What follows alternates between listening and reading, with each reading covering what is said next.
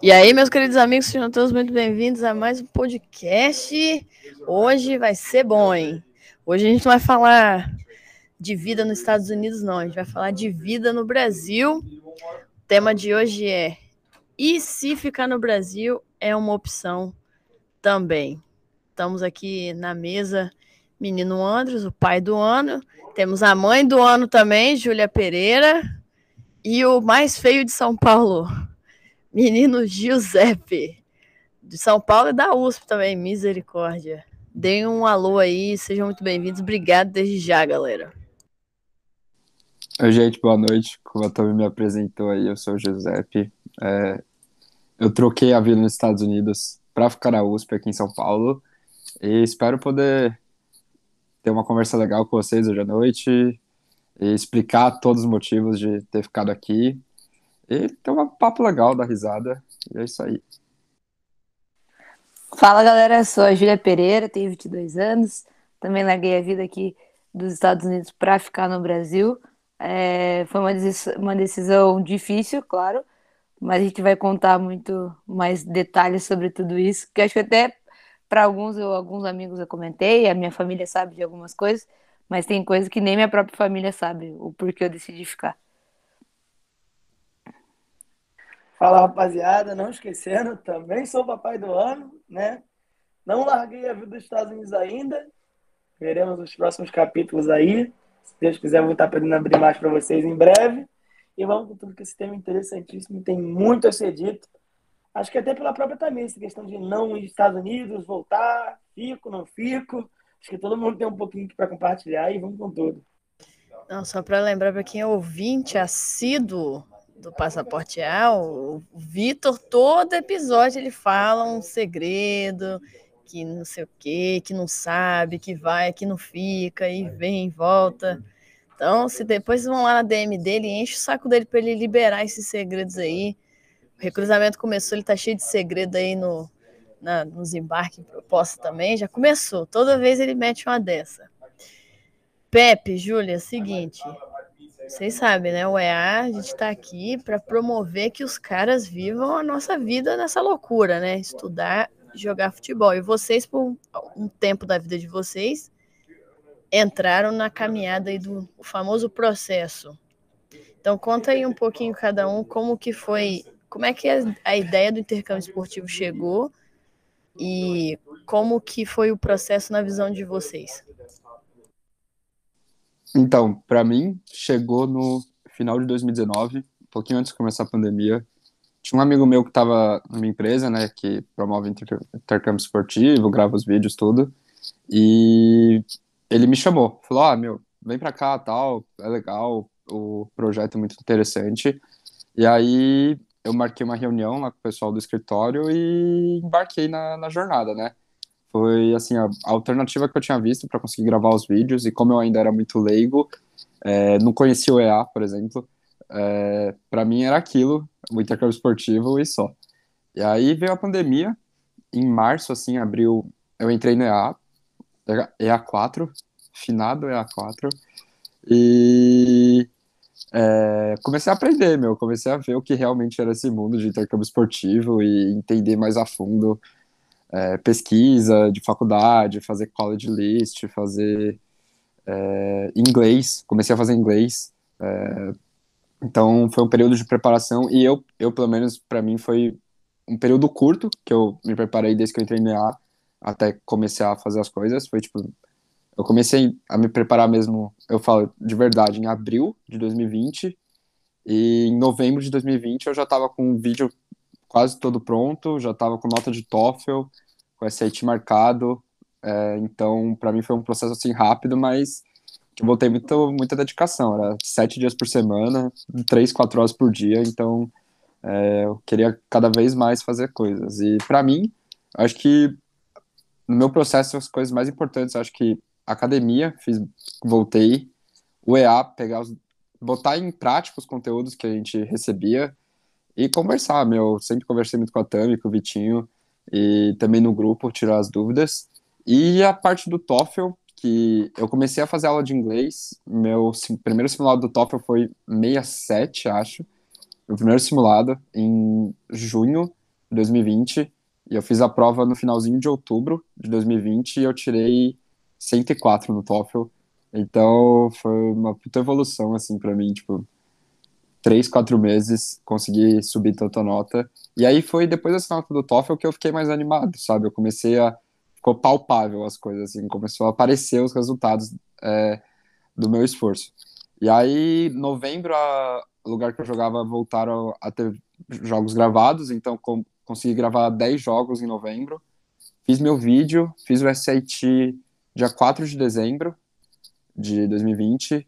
Também tirei uma nota boa, tirei 1230, que é uma nota assim boa já, dá para conseguir bastante bolsa. E em janeiro, mais que começou mesmo meu envio de e-mail já com as duas notas e com os vídeos gravados. E aí eu fui o doido de e-mail, né? Mandei para, meu, mais de 600 universidades e consegui bastante resposta, bastante proposta. E eu acabei ganhando praticamente uma full tuition numa NAIA, é, na Hannibal Lagrange. E eu ia pagar moradia e alimentação praticamente. Como eu, eu era menor ainda na época que eu fechei, eu tinha 17 anos, e eu ia embarcar com 18, o técnico só falou que eu só poderia, poderia morar dentro do campus. Então ficaria um pouquinho caro, mas a alimentação também teria que ser dentro do campus, mas iam ser os únicos gastos que eu tive. Isso foi no meio assim de fevereiro. Só que eu, eu já tinha passado da primeira fase da USP, né, na, na no FUVEST, na no vestibular, e veio a segunda fase. E aí eu falei, meu, vou estudar, vai que, né, eu passo. E aí eu comecei a estudar bastante para a segunda fase, imprimi várias provas, realizei várias provas assim, de anos anteriores, e eu acabei passando, passei em último lugar, passei da terceira lista, no último lugar da terceira lista. E para mim foi assim, foi um sinal, sabe? Para mim veio uma coisa assim, porque eu, eu tava meio em dúvida, assim, se eu queria mesmo já ir. Tipo, mesmo depois de todo o processo, da entrada no visto, eu tava meio assim em dúvida, teve uma viagem em família, eu falei, meu, será? E aí passou uma semana, pum, passei na USP. Então, começou a vir várias coisas na minha cabeça. E aí, meu, eu fiquei, assim, de abril até junho nessa indecisão. Tipo, ah, meu, será que eu vou? Será que eu não vou? E aí eu fiz listinha de pró e contra, tudo, e falei, ah, meu, vou ficar, é isso, decidi com minha família. E agora eu tô nessa, tô estudando, tô no segundo semestre já da faculdade, tô jogando bola pela faculdade, pelo meu instituto, voltaram os treinos, os jogos ainda não voltaram por causa da pandemia, né, mas provavelmente Agora, nesse mês de novembro, a gente vai ter alguns amistosos, tudo para voltar ao ritmo, mas estou feliz. E, mas foi uma decisão importante, difícil de ser tomada. E acho que a Júlia também tem pô, várias coisas para falar sobre isso. E certeza que foi uma decisão tão complicada quanto para ela. É, então, na verdade, vamos ao início, né? Eu comecei meu processo, eu jogava num, num time amador em Curitiba e a treinadora era técnica de uma da agência, né? Então na época não tinha time feminino na agência. Eu treinei com os meninos e tal, mas por conta do nível do futebol, eles falavam que era muito fácil eu conseguir uma bolsa e tudo mais. Beleza. Mas não foquei tanto no inglês, nem na parte de treinamento, levava aquela vida de amadorismo, né? Saía final de semana, jogava os joguinhos ali do amador, aquela vida que, que não é o certo. E nesse meio tempo, entre 2017 em 2018 chegou a proposta para eu embarcar. Eu nem mandei e-mail, nem tinha vídeo pronto, nada. A própria agência conseguiu, porque já tinha brasileiras lá e era para a gente embarcar em 2018. Acabaram as meninas embarcando e eu não. Por quê? Porque eu já tinha começado a faculdade no, no Brasil e aí eles falaram que eu não podia embarcar. Até aí tudo bem, continuei treinando e tal. E meio que já tinha desanimado. Chegou em dezembro, o pessoal da agência falou: não, Julia, vamos, vamos embarcar você para essa. É, você pode ir, não, não tem problema nenhum tua faculdade, porque você não concluiu dois anos. Falei, ah, tudo bem. Fui, comprei as passagens com a minha família, a gente juntou uma rifa. Foi bem rápido, assim, tipo, eu decidi aí, porque eu já queria ir por conta do futebol, né? Então, como eles falaram, não, por conta do nível do futebol, você vai, você vai. Então, beleza. Embarquei em janeiro de 2019. Chegando lá, nada do que tinha sido combinado pela agência foi o que aconteceu lá, sabe? Tive vários problemas, é, questão de moradia, questão de alimentação e tudo mais, mas graças a Deus eu estava bem é, preparada né, para isso. E aí foi um tempo que eu botei a cabeça para pensar. Eu falei, será que é isso que eu quero? E aí levei a sério os treinos, tudo, mas ainda assim com aquela pulga atrás da orelha. falei, será que é aqui que é o meu lugar? A minha vida correndo no Brasil. Eu meio que já fui não é, deixando a minha vida no Brasil, tipo, toda estagnada, né? Eu tranquei a faculdade no Brasil, eu já estava no terceiro ano, no caso de agronomia, então faltaria mais dois anos para me formar. É, deixei meu carro aqui, eu não vendi o carro. E falei, não, em maio eu volto e vejo o que vai dar. E de ter feito, em maio eu voltei, era para voltar de férias até então, mas eu já voltei com todas as minhas coisas, por, por pela conversa que eu tive com o coach lá no finalzinho do ano. Foi um período, assim, para mim, muito de aprendizado, eu amadureci muito. É, eu aprendi a dar valor por muitas coisas da minha vida, muitas mesmo, assim, questão da família, questão de aonde você quer chegar se eu queria pelo futebol, eu não devia ter, ter ido para essa college, na verdade. Eu devia ter ido para uma outra, porque ali eu não ia me sobressair. Eu ia continuar treinando, jogando ali, mas não ia subir muito mais que isso. E caso eu quisesse estudar, aí crescer, aí talvez seria meu caso.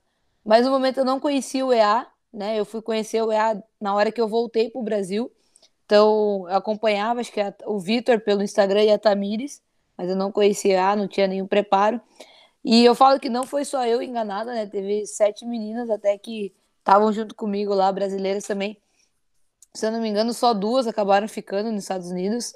A maioria acabou voltando porque não foi como combinado, não foi aquilo. Aquilo, falta de informação. Por isso eu sempre falo para quem quer, se você quer ir, então busca informação com as pessoas certas. Eu sempre indico. O EA para mim virou tipo, ah, uma referência. Quer saber como faz intercâmbio esportivo? Vai coear porque eles sabem, eles vão dar direção. E aí eu voltei para o Brasil em 2019, a faculdade estava tava trancada ainda, eu só podia voltar a estudar em agosto. Aí fui participar de um showcase, ainda tentando jogar futebol, ainda tentando, mas ainda assim, estava muito acima do peso. Lá nos Estados Unidos eu cheguei a engordar acho que uns 5 quilos. E para o futebol feminino pesou bastante, para minha, minha genética também. E eu ainda tentando carreira de futebol, mas é, acima do peso. Não treinava, não falava inglês. Fiquei os seis meses lá e aprendi muita coisa. Aprendi o inglês, tipo, hoje eu entendo muito mais do que eu sei quando eu fui, me virei. Mas não era um inglês fluente, não era um inglês para fazer um TOEFL ou um CAT. E voltei ao Brasil, falei, não, não vou largar, vou largar E comecei a focar na minha faculdade no Brasil. É... Aí abriu, abriram outras portas o futebol universitário para mim cresceu bastante. Eu ganhei vários prêmios com a minha própria instituição, Capuc e tudo mais. Fiz vários amigos, várias parcerias também. E aí eu comecei a ir para outro ramo. Quando foi em... Eu já tinha largado, né? Já tinha largado o futebol, mas eu menos estava jogando só como amador.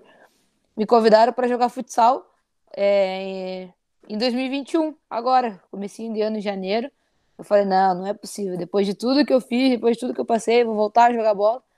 E voltei, joguei Campeonato Paranaense, profissional, federado tudo mais.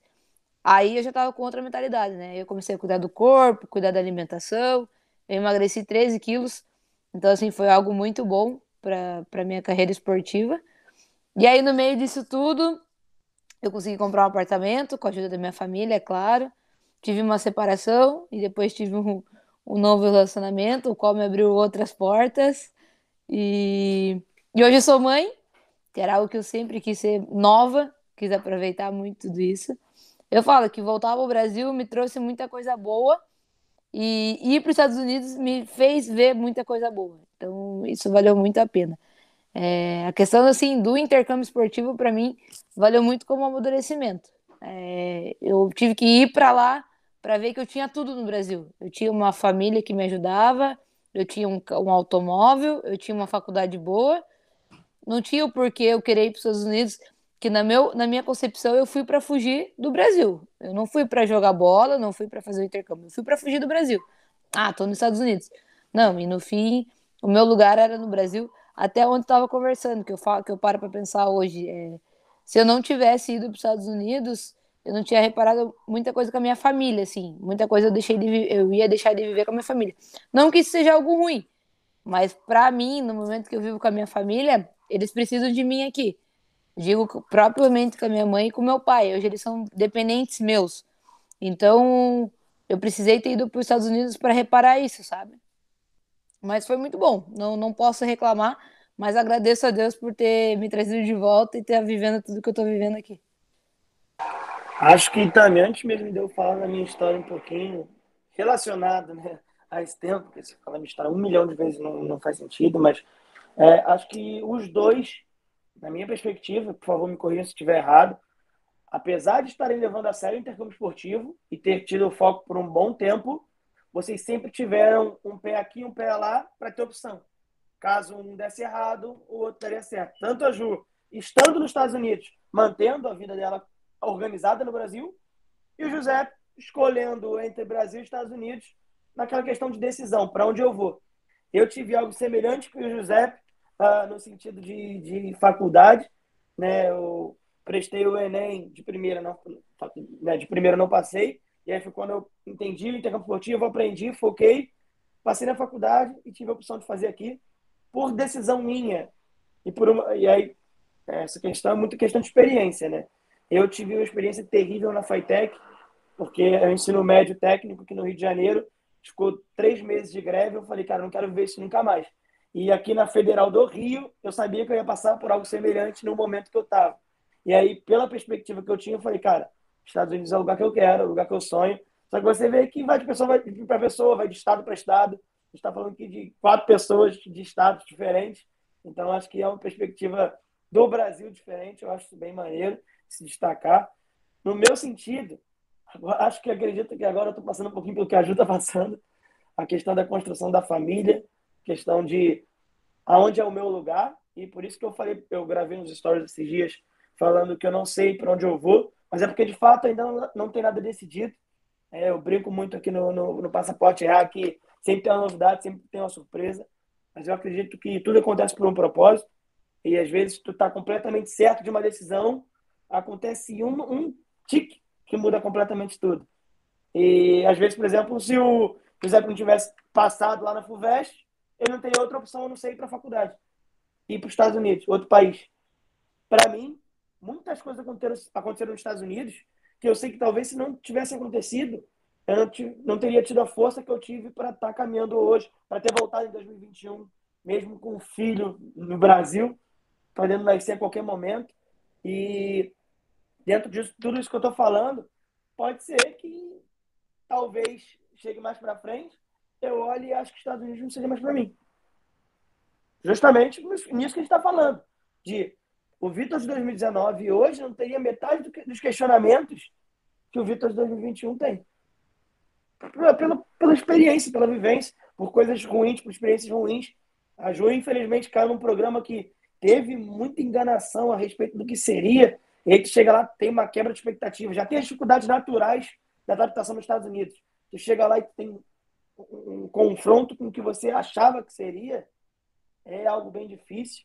E eu queria até ouvir deles, né, da, da, da Júlia e do José. Como seria se talvez vocês não tivessem tido a opção do Brasil? Vocês acham que vocês estariam nos Estados Unidos, mesmo com tudo que vocês viveram, tudo negativo? Ou vocês acham que vocês seriam muito mais felizes do jeito que estão hoje? Vocês têm essa visão de, caramba, talvez nos Estados Unidos eu seria mais feliz, ou teria opção disso, disso, aquilo, e aqui no Brasil eu não tenho. Vocês já pararam para pensar nisso? Meu, eu já, bastante, inclusive, parei para pensar nisso. Principalmente depois que eu tomei a decisão, que eu mandei mensagem pro coach, falei, ó, oh, coach, não vou mais. É, decidi por causa disso, disso, disso, né? Expliquei, eu agradeci. Tanto que foi bem legal. Eu, eu tinha passado no programa de honra também lá da faculdade que eu ia. E aí recebi e-mail do diretor do programa de honra, falando para ter toda a sorte. Então, assim, foi uma despedida, entre aspas, foi bem legal, assim, da parte dos dois lados, minha e do pessoal da faculdade lá. E só que, meu, para mim foi. Eu acho que independente de eu ter passado aqui ou não numa puta faculdade aqui, eu não sei se, se eu estaria mais feliz lá, porque chegou uma hora que eu comecei. Óbvio, no começo, depois que eu recebi proposta e tal, em fevereiro, isso, quando eu fechei, eu tava assim, em êxtase, sabe? 100%, cabeça 100% lá.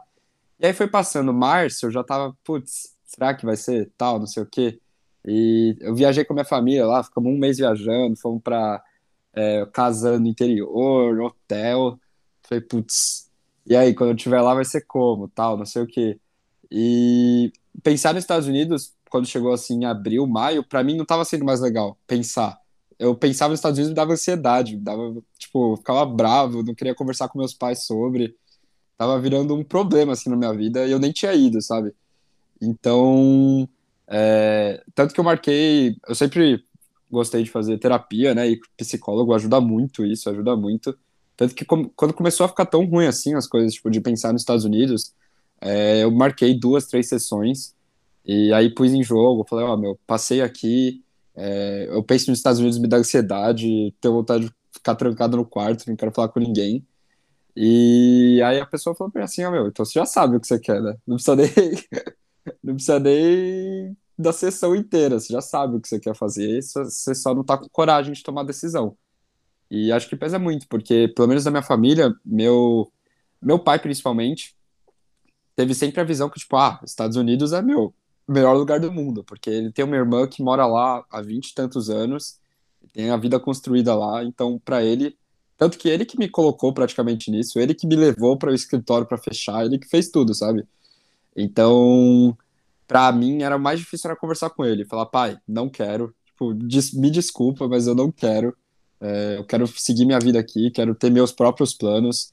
E eu acho que era algo que estava virando mais um sonho da minha família do que meu sonho. Chegou uma época. Acho que isso foi o divisor de águas, quando eu entendi que o sonho tava mais, era mais sonho do meu pai da minha mãe do que meu. Quando eu entendi isso, no, no dia seguinte eu tomei a decisão, falei, meu, vou ficar. Falei com eles, conversei. Foi difícil para eles aceitarem no começo, mas depois, quando eles começaram a ver tudo que eu tinha de oportunidade estando aqui na USP, né, na uma das maiores faculdades da América Latina, se não a maior é, e melhor, foi é, eles começaram a reparar o porquê de eu querer ficar aqui e porquê de tudo isso está acontecendo. Mas eu depois desse comecinho eu não tive mais tantos pensamentos tipo, ah, se eu tivesse lá, se eu ia estar feliz ou não. Mas eu, eu até evito pensar, sabe? Tipo, eu tô vivendo a vida bem aqui, tô feliz. E acho que quando a gente toma decisão, se a gente ficar remoendo, é o pior, que aí você não consegue viver aqui, que você fica imaginando sua cabeça lá. Então, para mim, depois que eu comecei mesmo a faculdade, começou o segundo semestre aqui, eu já totalmente assim, foi, foi uma fase, me dediquei pra caramba pro intercâmbio esportivo. Eu falo, eu dei certo, assim, eu, eu consegui é, é, fazer tudo, ter a proposta, era só ir na entrevista do visto. Então, para mim foi um ciclo completo, sabe? Eu comecei, consegui chegar onde eu queria e por uma decisão, por coisas da vida, eu acabei não indo. Mas para mim foi um ciclo completo que se encerrou. E é isso, então estou muito tranquilo, mas você tem que, como o Vitinho falou, tem momentos que são decisivos, momentos chaves, tipo, perceber que não era mais meu sonho, perceber que eu estava feliz aqui, foram momentos que decidiram minha ida ou não para lá. No meu caso, se vocês lembrarem a, a Júlia de 2019, que foi quando conheceu vocês, começou a falar, eu culpava muito a college. Eu, eu culpava muito eles. Culpava muito, tipo, meu, esse coach era isso, isso, isso. Só que se eu parar a pensar, em 2019 eu não estava pronto para ser atleta, estudante atleta. Não estava nada pronto. Eu não estava com o peso adequado, eu não gostava da rotina de treino, de estudar e treinar. No Faculdade do Brasil eu levava bem porque eu gostava daquilo. Mas lá nos Estados Unidos eu não fazia o curso que eu queria e tudo mais. Então, se parar a pensar, ah, Júlia de 2019 estava pronto para estar nos Estados Unidos? Não, ela não estava. Então, é, eu agora, a Júlia de 2021 entende isso. Eu falo, se a Júlia de 2021 não tivesse a família, não tivesse filho, e com a vida de atleta que estava tomando, cuidando da alimentação, eu decidisse, não, agora eu vou voltar para os Estados Unidos. Talvez eu iria e talvez eu ficaria feliz, não tem como a gente saber. Mas a Júlia de 2019 não estava pronta para viver tudo aquilo, não estava pronta para ser uma estudante atleta. E é engraçado que logo depois o Luiz Matheus foi para lá, e a gente não se conheceu pessoalmente, mas eu acompanhei ele no abre aspas do EA e tudo mais. E ele já foi com a mentalidade de estudante atleta, né? Ele, apesar da idade que ele tinha, ele estava focado nos treinamentos, ele estava focado no estudo, focado na alimentação. E eu conheci a galera de lá, e a galera de lá não tinha essa mentalidade também. É, por conta da college, era muita farra, era muita bagunça, é, e todas as reclamações eram em volta do coach. Todas as reclamações. E eu falo assim, o coach apostou em mim, tanto que até hoje, gente, eu recebo a proposta do coach para ir voltar para lá. O, o coach Zé, que ele acompanha meus status, ele acompanha meu Instagram, é, ele sabe como tá a minha vida agora. Em, 2000, em 2021 eu recebi proposta de novo para voltar para SC com uma outra oportunidade, porque ele viu que eu mudei, ele viu que mesmo de longe ele conseguiu acompanhar. Meu, a Júlia emagreceu, a Júlia tá, já é outra atleta, já é uma atleta mais madura e ainda assim era muito nova. Em 2019 eu, fi, eu fiz 19 anos nos Estados Unidos, hoje eu tenho 22. Então, assim, é, eu sou super tranquilo em relação a ter voltado para o Brasil, porque eu não estava pronto para viver aquilo. Mas a, hoje é agora, porque em 2019 doeu. 2019 doeu muito não ter dado certo. Eu, eu deu certo, mas para mim, sabe, ficou aquilo. Meu, gente, eu fiquei seis meses lá. Eu acabei nem jogando a temporada, porque eu fui em janeiro e voltei em maio. Então, eu participei de três, quatro amistosos, se eu não me engano. É, passei um frio do Janho. Mal tive aula, porque as aulas foram canceladas por causa do, do inverno rigoroso. Então, assim, eu em 2019, se você fizesse essa pergunta, putz, não, eu queria ter ficado mais, queria ter feito diferente. Mas em 2021 eu tô bem tranquilo em relação a isso. É, não era para ter sido.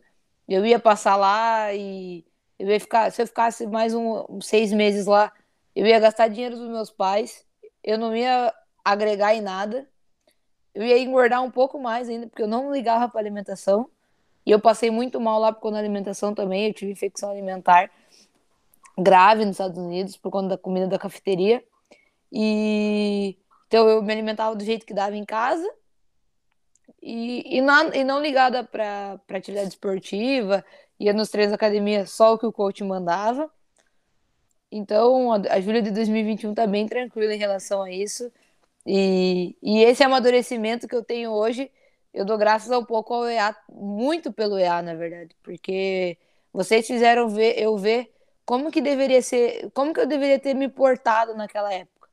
Júlia, se você tivesse ter mandado e-mail, tivesse feito o TOEFL, você tinha ido para um lugar melhor, tinha ido para uma estrutura melhor, só que você também tinha que ser um atleta melhor nesses lugares. Então você ia ter que estudar mais, ia ter que se preparar mais e se dedicar mais. Lá na, lá na college onde eu estava, não precisei nem brigar por posição. Então, essa, essas coisas que eu coloco na balança hoje em dia me deixam muito tranquila sobre a minha decisão de ter ficado, de ter voltado para o Brasil e de, e de ter é, necessitado entender isso, porque agora, se eu não tivesse filho, não tivesse uma família e tudo mais, fácil, não, Júlia, agora você quer ir para os Estados Unidos? Vamos se preparar, vamos fazer a prova do TOEFL e vamos embora. Eu, eu, eu tinha pensado isso tranquilamente. Caraca, que perspectiva vinda de vocês dois. Agora, me parece que vo vocês dois, assim, ainda que você, Júlia, era nova na época, é, parece que vocês eram tipo, certo da decisão. Vocês tomaram a decisão sozinhos ou contaram com a ajuda de alguém? Tipo, precisou falar com a mãe, pô, mãe, tô, tô passando por isso, me ajuda, pai, periquito, papagaio. Ou não, vocês foram sozinhos, ah, a vida é minha, eu consegui, mas eu vou desistir para optar é, por esse outro caminho. Como é que foi o ato da decisão assim em conjunto ou individualmente? Indo mais profundamente, foi uma decisão de um dia para a noite ou foi uma decisão baseada em acontecimentos? Foi um processo? Foi algo de um dia para a noite ou foi um processo? Assim, para mim, é... de familiar, amigo próximo, não, não, não conversei com praticamente ninguém. Acho que ninguém mesmo, tipo, conversar e falar, meu, me ajuda, tal, vamos conversar. No máximo meus pais, mas a gente começava a falar, a gente brigava, saía gritaria, então não dava para conversar sobre, eram muita, muitos pensamentos diferentes. Mas eu tive muita ajuda da Lara, que é do EA também, e ela teve essa oportunidade de ir, não foi, ficou no Brasil fazendo a Casper Libero, né, a faculdade. Então, eu conversei muito com ela e conversei com o Bruno, que era o outro membro também do EA, que ele passou na Casper Libero, fez cursinho, tudo, passou, só que aí quando veio a oportunidade para os Estados Unidos ele foi. Então eu peguei duas pessoas com os dois lados, o Bruno, que foi para os Estados Unidos, e a Larinha, que ficou no Brasil. Então eu conversei bastante com eles, assim, papo de um mês, assim, conversando, trocando ideia, contando os passos, e como já respondendo é, a pergunta do Vitinho, assim, foi um processo, eu falo, desde o dia que eu passei na USP, 5 de abril, até o dia que eu tomei a decisão no meio de junho, foi, meu, esses dois meses, assim, intensos de, a minha vida era isso, decidir se eu ia para lá ou não. Então, toda hora procurando sinal, toda hora é, orando muito, é, conversando, pensando comigo mesmo o que, que eu ia fazer. É, conversei muito com o coach lá dos Estados Unidos, assim, para saber detalhadamente tudo. É, eu não contei, mas eu iria como é, esse ano como eu ia ser head shirt, eu ia ser um, eu ia pegar head shirt nesse primeiro ano. Então eu só, só iria para os treinos. E aí ano que vem o coach falou que é, dependente de como eu fosse, eu ia para o time titular ou não. Então pesou também, com certeza para mim pesou. E mas sempre assim uma conversa muito franca com o coach, ele me explicou tudo direitinho e me colocou em contato com os meninos lá. Então eu fiz bastante perguntas, como era a moradia, como eles se alimentavam, como era a cidade. E com todos esses, eu eu busquei tudo que eu dava para buscar, tudo, todos os pontos de ambos os lados, saber as oportunidades aqui no Brasil, é, de ir para fora depois fazer uma pós-graduação, fazer um mestrado, um doutorado, é, quais seriam as reais oportunidades e como seria a minha vida aqui. Então eu coloquei, é, coloquei assim muito foco nessa decisão, coloquei a vida em jogo na decisão. É, foi bastante sério, mas tive a ajuda de poucas pessoas, se for pensar assim. Principalmente foi o Bruno, a Larinha, o meu coach, uns caras lá da faculdade, e isso, assim, não abri muito com muitas pessoas também, porque é, era muito pessoal, acho, para mim. Então, para me abrir, às vezes é mais fácil se abrir com pessoa que nem é tão próxima do que pessoa que é próxima, que já te conhece. E foi meio que isso que aconteceu comigo. E foi uma ajuda boa, mas no final a decisão era só minha, né? E foi, foi isso que aconteceu. No, no final pensei, meu, sou eu por eu e é isso que eu quero e já era. E decidi. Eu já não. Eu já. A decisão foi tipo, pá, vou para os Estados Unidos, vou embora e pronto. Eu lembro que quando eu comecei a ideia né, de ir para os Estados Unidos, o meu irmão me levou na seletiva da agência, né, na entrevista e tudo mais. E meu irmão pegava, sempre pegou muito no meu pé pelo peso. E na época já, já, tinha um pouco acima por conta da genética. E meu irmão falava: se você quer ser jogadora, não, tem, não pode ter esse peso. E eu falava: não, isso é bobagem, não sei o que, beleza. E aí eu comecei, meus pais nunca apoiaram futebol. Tipo, minha mãe hoje em dia é um pouco mais adapta, tá? Mas não é Tipo, ah, ela sempre apoiou. Ela também nunca disse não. Mas o meu pai, nem, tipo, chuteira, bola, nada ele comprava. Tipo, o meu pai, depois que ficou doente, né? Ele começou a perguntar sobre resultados de jogos. Tipo, ah, hoje eu vou jogar tal jogo. Ah, filha, ganhou ou perdeu? Mas assim, no máximo era isso. Nada mais que isso. E, e aí eu comecei a armar as situações. Eu já tinha feito um ano na faculdade em Curitiba, né? Que é uma hora da minha cidade. E eu ia de van. Eu falei, nossa, para precisar treinar, eu vou ter que morar em Curitiba. Aí eu armei com meu tio para ir morar em Curitiba. E fui morar em Curitiba. Aí eu consegui treinar na agência. Quando eu precisei é, armar a documentação, eu fui atrás do passaporte. Eu fui para São Paulo fazer o visto sozinha. E a minha madrinha, é, que me ajudou na minha faculdade, né? Ela falou assim: ah, Júlia, você, quer, você precisa aprender o inglês para trabalhar no porto e tudo mais. Aí eu falei: ah, vou jogar a proposta para ela. Eu falei: ah, madrinha, tem uma proposta assim, assim, assado. Eu, na mesma oportunidade que eu vou jogar bola, eu vou aprender inglês e, e vai ser bom. E eu fico seis meses ou um ano lá e depois volto pro Brasil. Posso trancar faculdade e tudo mais. Armei tudo a situação, beleza. Aí precisava alguém para pagar a agência por mês para eu poder treinar e ter acesso à plataforma. Minha avó sempre me incentivou nos estudos. Aí eu falei, ô oh, vó, não quer pagar um cursinho de inglês para mim? Aí ela, ah, não, tudo bem, eu pago. Aí ela pagou a agência para eu ficar, tipo, pela agência treinando, e eu nunca acessei a plataforma, nunca vi os vídeos de inglês, mas para minha avó tava sendo lá. Aí para comprar passagem, como é que eu faço?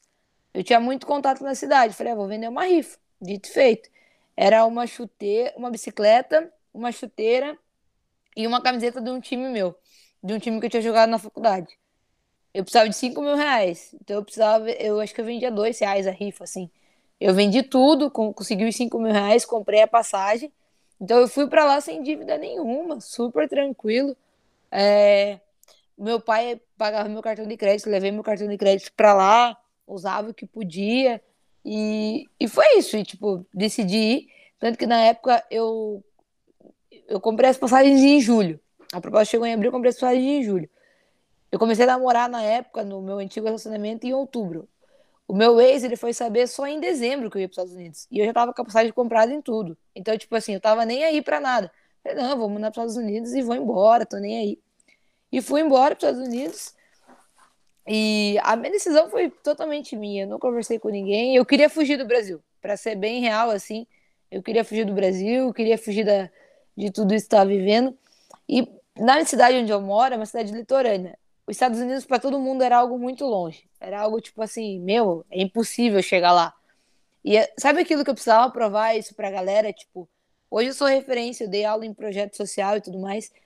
Eu falo para todo mundo, gente, se você quer chegar nos Estados Unidos, é como se, não é como se fosse até Curitiba, mas é possível. É possível você chegar lá sem dinheiro, é, você se preparar para isso, estudar, treinar. Então, existem oportunidades para você chegar lá. Não é algo impossível. Então, isso foi bom também. Eu precisei ir para os Estados Unidos para entender isso. Falava, meu, gente, para mim, os Estados Unidos era algo meu, impossível. E sempre falava para mim, não, Julia, é real, é possível. E eu fui, eu consegui fazer. Depois na cidade, na época, né, foi, eu dava entrevista, eu falava na rádio, falava no jornal. Mas assim, hoje em dia, eu paro pra pensar assim, meu, eu dei uma. Todo mundo que me pergunta, Júlia, por que, que você voltou para os Estados Unidos? Olha, eu voltei pela minha família, eu voltei porque eu não estava preparada para viver aquilo. E eu voltei porque eu fui para um local onde eu não fui instruída e não, me e não tive informação para isso. Tá? Não que o local foi errado. Ah, mas como é que aconteceu? Aí eu conto toda a história, o que aconteceu, com o que eles me organizaram aqui quando eu cheguei lá era outra coisa. Mas eu falo, você quer ir? Então começa a estudar, começa a treinar, começa a se preparar para isso. O, o José fez isso, ele se preparou para decidir se ele ia ou não. Eu não fiz isso. Eu, em nenhum momento eu me preparei. Eu decidi ir, comprei a passagem e fui embora. E, e, a minha vida foi tão boa que tudo deu certo. Eu passei no visto de primeira, meu passaporte foi pronto rápido, a, a proposta chegou para mim, eu não fui atrás da proposta, a proposta chegou para mim. Júlia, vai para essa faculdade, a gente aceita tanto e pronto. E é isso. Então, é, eu precisei de tudo isso para entender, sabe? Tipo, é, não, Júlia, você passou por isso por um aprendizado, por um amadurecimento, coisa que se não tivesse isso, eu ia ter terminado minha faculdade, eu atrasei um pouco um semestre, então eu vou me formar ano que vem em agronomia, mas é, eu, não, eu não tinha passado por nada disso, e até mais, se eu soubesse que eu ficaria lá, eu, Júlia, eu teria vendido fac... eu teria vendido meu carro e, e, não tinha trancado a faculdade, tinha deixado ela em aberto. É, mas eu sabia que eu ia voltar. Então, eu deixei meio que tudo em stand-by por aqui. Algo lá no fundo Deus era tão bom que logo, logo no fundo ele dizia: não venda seu carro, não.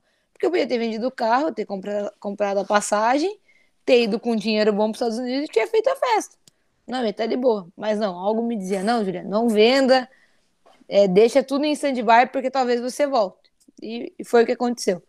Depois que eu comecei a entender é, o, o que Deus queria para minha vida, foi muito mais fácil. Antes eu só ia e aceitava. Agora, hoje eu pergunto: Deus, você quer isso na minha vida? O que, que você quer? E aí foi, foi só mil maravilhas, na verdade. E rapidinho, Tami, antes mesmo de, de falar agora para o Pepe, queria só abrir direto para a Ju, porque a gente fala muito isso no, nos passaportes do EA, a gente conversa muito isso sobre nos stories, na própria comunidade, porque chega um momento que algumas pessoas descobrem que os Estados Unidos não é para ela. E que esse sonho de ser estudante atleta não é para essa pessoa. Não é porque a, a, o problema está na pessoa mas porque chega lá na, na, no momento e você vê que, caraca, essa não é a realidade que eu quero viver, ou então não é isso tudo que me contavam. Não é isso tudo que contam por aí, que ah, é assim, vai chegar lá, tu vai comprar um carro, lá a vida é muito boa, lá é barato, e você chega na, na hora de viver mesmo, os problemas, as dificuldades, às vezes ficar no Brasil é a melhor solução. E às vezes você vai ser muito bem sucedido no Brasil, às vezes você vai ser muito mais feliz no Brasil. Uma coisa que eu li é, e até sobre isso que foi um post de, de uma agência americana de intercâmbio, né, agência de, de placement de atletas, que bem-estar não tem valor, não tem custo. Né? Você ser feliz vale mais do que qualquer full ride que você possa receber em Harvard. Você pode receber um full ride em Harvard e ter depressão ser triste com a realidade que você vive. Você pode fazer uma faculdade particular no Brasil e ser muito feliz, pública no Brasil e ser muito feliz. Júlia, o que, que na tua visão você encontrou nos Estados Unidos que você viu que não era para você? Que você viu que, cara, é, eu achava que ia ser assim e na verdade não é. Tipo, eu, eu esperava que fosse dessa forma e na verdade não é. Teve isso ou foi muito mais a frustração de não ter sido orientada sobre a faculdade direito? Olha, eu digo, para mim a frustração foi o nível de futebol onde eu tava, tá? Onde não, não quero generalizar, mas onde eu tava, o nível de treino era muito baixo, muito baixo.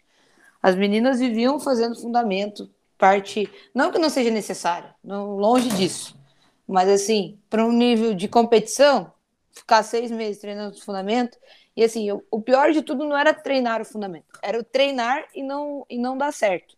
Tipo, era o o treinar e não. As meninas não evoluírem, entendeu? Tipo, ficava. Ah, é, passa o fundamento, fez, fez bem ou fez mal, tá tudo bem. E, e é, isso entra um pouco da, de não ter sido orientada para onde eu fui. Gente, a colégio que eu fui, acho que era o segundo ano de futebol feminino na época. O coach era o primeiro ano trabalhando com futebol. Eu acho que, se não me engano, esse ano, ano passado ele foi campeão da conferência com o masculino, mas porque o time que ele tinha era muito bom. Então, assim, é, essa frustração de, de não ter sido, não, não é não ter sido orientada, é eu não ter ido buscar também. Só que assim, eu também falo porque teve sete meninas que foram para a mesma localidade, para a mesma região, e elas passaram pela mesma coisa que eu. Só que a única diferença delas para mim, é o que eu falo, é que a vida delas nos Estados Unidos era melhor do que a vida no Brasil. Então, assim, é, eu não tinha preocupação com meus pais, eu não tinha problema com meus pais, eu não tinha problema com a minha faculdade, eu jogava num time amador aqui. Então eu falo assim, é, o que o pessoal às vezes se engana é querer ir para os Estados Unidos para fugir de algo aqui, tá? Isso, isso foi algo que eu levei para a vida, assim, para vida. E eu vi muitas situações lá, muitas. Gente, tipo, de, ah, eu tô nos Estados Unidos porque minha vida é melhor aqui.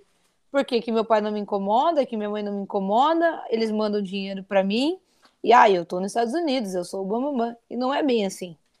Então, é, é, entra um pouco o lado disso, sabe? De, de das pessoas irem para os lugares por escolhas erradas, por decisões erradas, tomar decisões erradas. Que foi o que o José fez. Ele decidiu ficar aqui porque para ele era melhor. E não, ele não foi. Ele, ele podia ter ido para os Estados Unidos, ter tentado, ter ficado seis meses lá, ia voltar. Mas não ia adiantar nada para ele. Para quê? Para encher o ego dele que ele foi para os Estados Unidos? Não. E tem muita gente disso, sabe? É, não querendo entrar por, o lado desse assunto, mas quando você tomar a decisão de ir para os Estados Unidos, pense bem. Pense se você está indo por você, como pessoa, por uma realização pessoal, por uma realização de você querer jogar num, num clube nos Estados Unidos e querer estudar ou por você querer ir só por status, por ego, ou por mídia, ou por aquilo que o Victor falou, por achar que lá você vai comprar um carro, por achar que lá a tua vida vai ser melhor, porque não vai ser. Não se iluda com isso que lá não vai ser. Não é fácil comprar um carro nos Estados Unidos. É barato? É barato, mas não é fácil. Tá? Você tem que treinar, tem que estudar, é, tem que abrir mão de algumas coisas. Ah, eu vou abrir mão de, de comprar, de sair final de semana para guardar um dinheirinho para comprar o carro. Fora as obrigações que tem com o carro. O Vitor, não vi ele comentando sobre isso, mas eu sei que tem o, o seguro do carro, tem a questão da placa. Então, tudo isso gera dinheiro. Então, não é só comprar um carro. A galera acha que, ah, não, compra um carro e sai andando por aí. Não é. Eu cheguei a fazer minha carteira lá, por, por conta do coach, né? E até depois pensei em comprar um carro, mas depois que eu vi os problemas, falei, para que, que eu vou comprar um carro? Para me achar por aí que tô com carro, não sabe isso? Não, não vale a pena. Então, você tem que estar muito decidido em relação a isso. Por isso, até eu tenho medo de quando as pessoas vão muito novas para os Estados Unidos, sabia?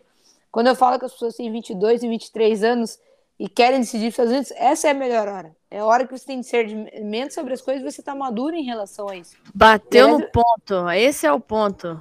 Nossa! Se, se for muito nova, você acaba, tipo, se iludindo com outras coisas chega nos Estados Unidos, você vai para uma outra vida, você não foca no treinamento. E eu falo porque eu sei porque eu vivi isso. Desses seis meses que eu tive lá, eu vivi muita coisa, que muita coisa eu nem compartilho por aqui. Mas é isso. E aí, eu mesmo posso falar sobre isso, porque eu vim para cá com 19 anos e eu sei a, a, a maturidade que hoje eu, com 21, olho para trás e certas decisões eu não teria tomado. Certas coisas que eu deixei de viver por motivo X, Y, Z, talvez eu não tivesse aberto mão né, de, pô, vou deixar de viver isso. São experiências que, que vão e os quatro anos passam voando, também vai poder falar isso com mais experiência do que eu. Cara, eu fui com 19, fui para a Naia, fui para uma faculdade de quatro anos de primeira, porque eu achava que eu não precisaria transferir, que eu poderia me formar, fazer história. E hoje eu, com 21, olho para trás e falo, pô, talvez eu poderia ter ido para uma junior college me adaptado. Talvez eu poderia ter ido um pouquinho mais tarde. Será que eu fui na hora certa? Eu não acredito muito nessa questão de, por exemplo, hora certa, porque quando a gente espera a hora certa, a hora certa nunca chega. Né? A hora só, só, só vai ser certa quando a gente tentar e conseguir. Mas essa questão de, de maturidade de, é muito real. E fica aí o questionamento para quem está nos ouvindo, né? Qual o motivo de que você quer ir para os Estados Unidos? Que você viu num filme que a vida é fácil? Que você acha que o poder de compra é mais fácil? Que você não vai precisar trabalhar tanto? Porque lá nos Estados Unidos é... reveja muito isso. Porque a gente tem exemplo aqui claro disso. A gente tem um monte de exemplo de gente que chegou nos Estados Unidos, é, é, primeira semana voltou. Lógico que não vou citar nome de ninguém, mas. Ô, Vitor, você ficou sabendo um menino que tava na. Um menino tava no AD1, deitando, vem embora. Pronto. Pepe sabe Pronto. quem é. Eu mandei pra também. Ele assim, transferiu de high school, high school pra lá e vai embora. Monte Verde, Monte Verde Academy, famosona. E foi pra uma D1 boa, grande, famosa. E ficou três meses na D1. E falou: Meu, postou lá, vou voltar pro Brasil. Tô, tô mal aqui, tô triste. Quero voltar pro Brasil, ficar perto da minha família. E é isso. Depois de três anos de high school, quase meio semestre de D1, ele decidiu voltar. E, e é, é, é, isso. isso. Não, é. Não, não, há full ride que assegure tua felicidade. A tua felicidade não tá num lugar. Se tua felicidade está aí em vou para os Estados Unidos ser feliz, tu tá errado, tu vai voltar. Se tua felicidade está eu vou passar uma federal, você vai passar na federal e tu vai falar, e agora? Né? Eu, eu, quando eu era mais novo, eu pensava, cara, eu vou ser tão feliz quando eu comprar um carro, cara. Meu maior sonho da vida é preciso comprar um carro. Segunda semana de carro comprado, freio quebrado. Quase morri na rua.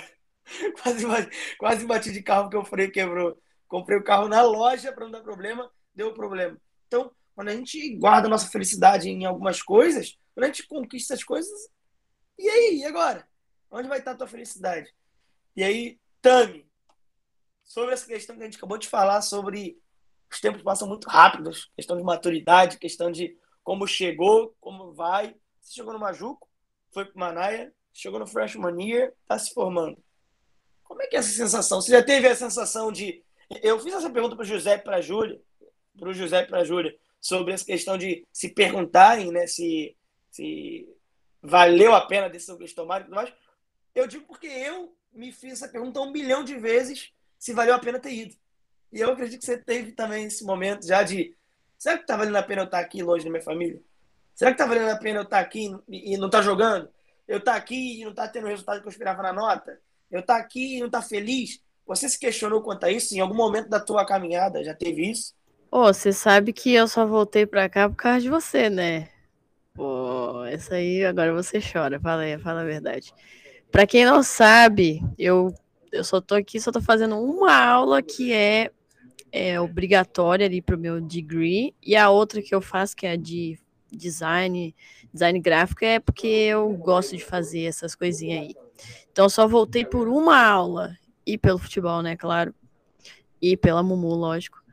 É, mas o, eu perguntei ao Vitor, Vitor, será que eu volto mesmo? Porque eu tô tão perto do, do diploma.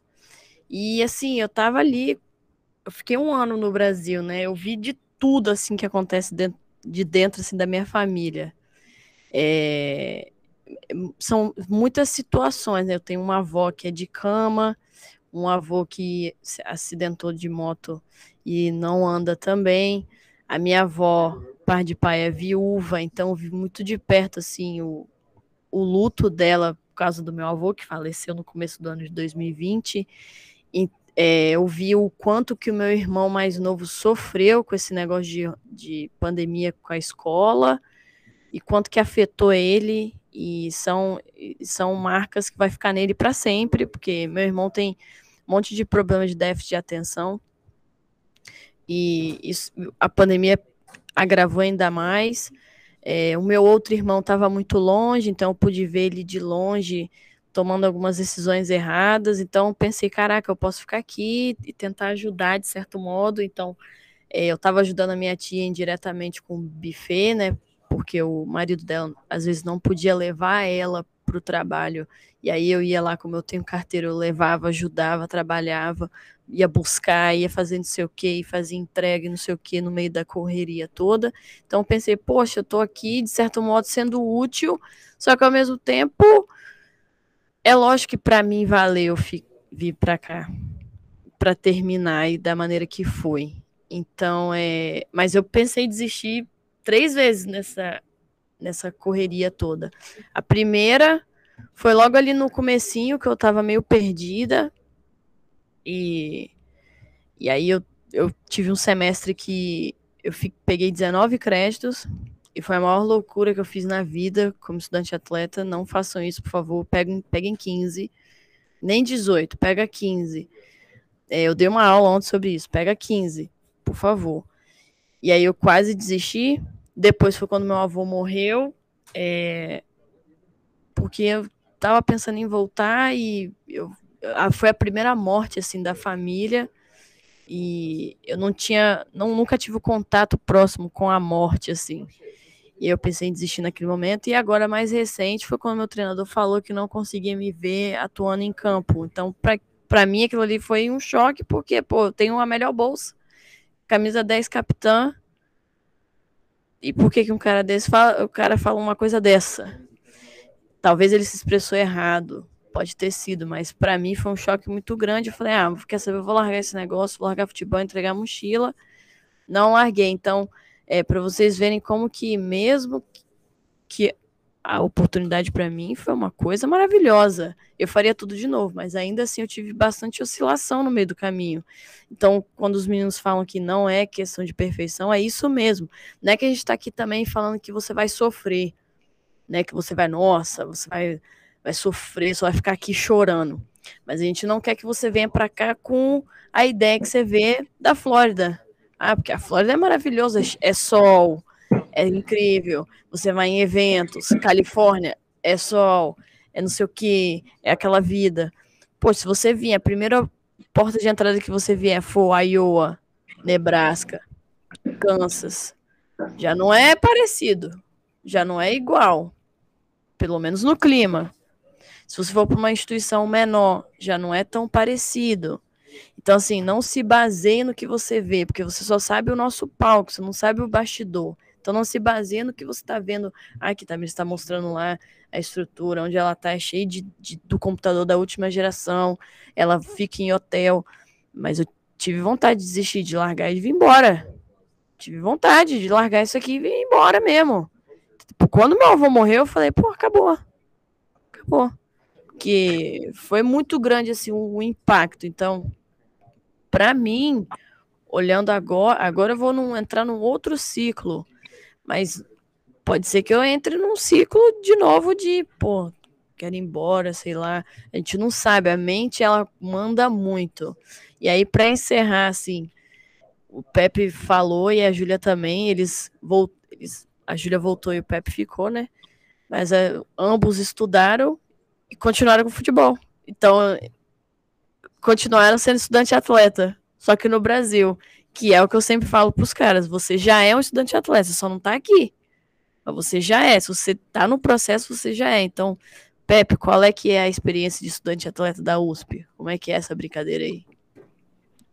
Ô, ô Tami, deixa só antes do, do Pepe responder, entrar nesse, nesse ponto que você entrou assim, quando você veio para o Brasil, que você viu a situação da família e tudo mais, você ficou pensando, nossa, eu pude, posso ficar no Brasil e ajudar eles.